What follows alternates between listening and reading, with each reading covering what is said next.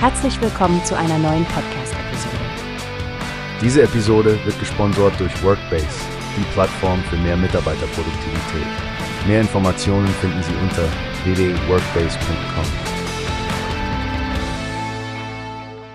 Guten Morgen, Frank. Ja, man könnte fast den Eindruck bekommen, es geht mal wieder um die Kernkraft und wie es scheint, sind Deutschlands Stadtwerke ganz schön genervt von der immer wieder aufflammenden Debatte, ein Revival der Atomenergie zu fordern. Genau. Ingbert Liebing, der Hauptgeschäftsführer des Verbandes kommunaler Unternehmen, hat sich ja kürzlich in der neuen Osnabrücker Zeitung dazu geäußert. Er sagt klar, Atomkraft bietet auch kurzfristig keine Lösung. Und das ist eine deutliche Ansage. Stimmt. Und er betont dabei auch, dass die Stadtwerke eine langfristige, verlässliche Energiepolitik brauchen. Die Rückkehr zur Atomkraft ist für sie kein Thema.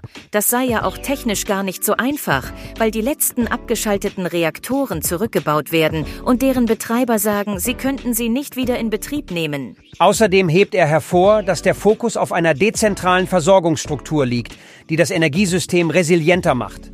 Es scheint keine Ambitionen seitens der Stadtwerke zu geben, in eine Atomkraftrenaissance oder gar den Bau neuer Meiler zu investieren. Das ist wahr, aber auf der anderen Seite gibt es ja durchaus Stimmen aus der Politik, wie aus der CDU, der CSU und auch aus der FDP, die den Atomausstieg als strategischen Fehler sehen und offen über neue Kernkraftwerke sprechen. Interessant ist auch die Perspektive von Wirtschaftsminister Robert Habeck, oder? Der setzt stark auf den Ausbau von Wind- und Solarenergie und plant neue Gaskraftwerke, die für Wasserstoff umrüstbar sein sollen. Allerdings, Frank, das ist ein wichtiger Punkt. Die Stadtwerke zeigen sich besorgt, denn es gibt bis jetzt keine konkreten Pläne für diese Kraftwerke.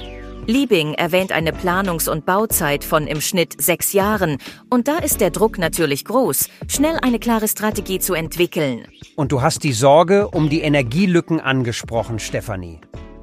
Es geht um die Frage, wie wir die zukünftigen Stromlücken füllen, vor allem wenn es um den Ersatz von Kohlekraftwerken geht und um die Reserve für Zeiten, in denen erneuerbare Energien gerade nicht genug liefern können.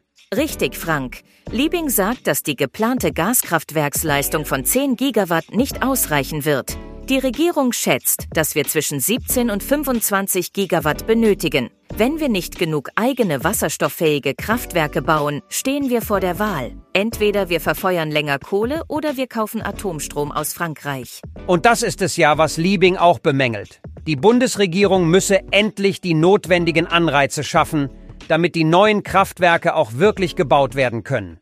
Die Stadtwerke würden sich gerne beteiligen, aber es fehlt an Klarheit, um Investitionen zu planen und Finanzierungen zu sichern.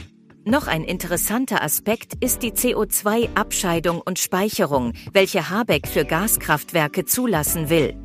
Die Stadtwerke sind da eher skeptisch und verfolgen das Ziel, das Verbrennen von fossilem Erdgas zu beenden und durch klimaneutrale Gase zu ersetzen. Sie erwarten, dass es bis Mitte des nächsten Jahrzehnts genug bezahlbaren Wasserstoff gibt. Wobei Liebing da optimistisch wegen der Energiepartnerschaften ist, die Deutschland knüpft. Zum Beispiel die kürzliche mit Algerien. Absolut, Frank. Diese Partnerschaften könnten die Wende bringen und uns unabhängiger von herkömmlichen Energieträgern machen. Wir bleiben dran und beobachten die Entwicklungen. Danke fürs Zuhören, Stefanie. Und danke auch an unsere Hörerinnen und Hörer. Bis zum nächsten Mal bei Energiezukunft im Fokus. Macht's gut und denkt dran, Energie ist eine Ressource, bei der wir alle unseren Teil zur nachhaltigen Nutzung beitragen können. Tschüss. Hast du gehört? Es gibt eine Plattform, die wir probieren sollen. Workbase heißt die, hört dir das an. Mehr Produktivität für jeden Mann.